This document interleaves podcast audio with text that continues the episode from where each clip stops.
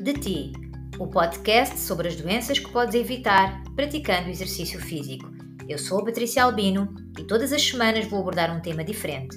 Hoje vou falar-te sobre osteoporose.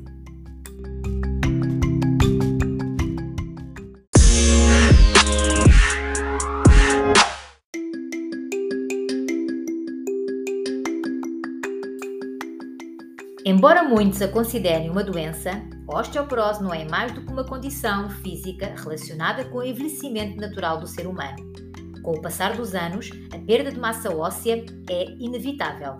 Os ossos tornam-se mais frágeis e, consequentemente, o risco de fraturas aumenta. Sendo assintomática, a maioria das vezes só é diagnosticada quando ocorre uma fratura. A osteoporose surge como consequência da perda de densidade dos ossos, o que os torna mais finos e fracos e propensos a fraturas.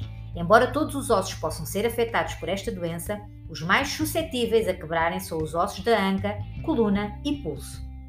Existem alguns fatores de risco não modificáveis que podem aumentar a probabilidade de vir a desenvolver esta doença. Entre eles, encontra-se ser do sexo feminino, a menopausa, a existência de história familiar de osteoporose, ter mais de 50 anos, ser excessivamente magro ou muito magro e de pequena estatura. Apesar de a osteoporose ser mais frequente nas mulheres, os homens também podem ter esta doença.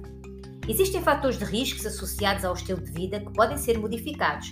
Consumo excessivo de bebidas alcoólicas, fumar, uma dieta pobre em cálcio e vitamina D e uma vida sedentária são considerados fatores que aumentam o risco de desenvolvimento de osteoporose.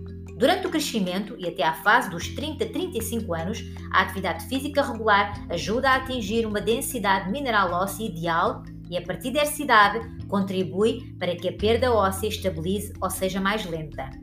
Mesmo que já tenha osteoporose ou tenha sofrido uma fratura, é importante fazer exercício físico para aumentar a massa óssea estável e reduzir o risco de fratura.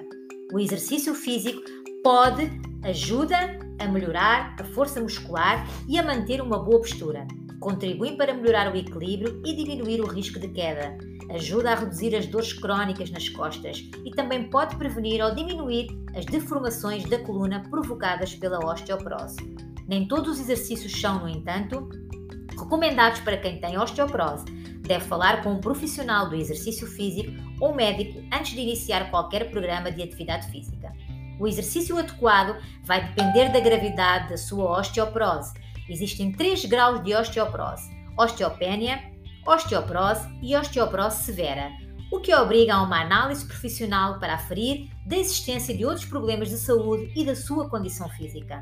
Existem exercícios físicos específicos que são importantes na prevenção de osteoporose, mas também na prevenção e redução do risco de quedas devido ao trabalho realizado ao nível do equilíbrio. Por norma, não se aconselha realizar mais do que três sessões de exercício por semana, com duração variável mediante o nível da osteoporose. A elaboração de um esquema de prevenção é fundamental. O segredo está a iniciar um plano de exercício que lhe dê prazer e aproveitar ao máximo os benefícios que a atividade física proporciona em qualquer idade, tentando conciliar o controle da perda óssea com a satisfação de viver uma vida mais ativa e saudável. Lembre-se que a prevenção é a melhor amiga no combate à osteoporose. Conhece alguém que sofra de osteoporose? Comece já a praticar exercício físico antes que seja tarde demais.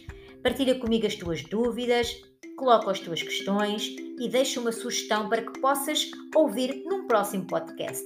Eu volto para a semana com mais um tema. Cuida de ti, o podcast sobre doenças que podes evitar se praticares exercício físico.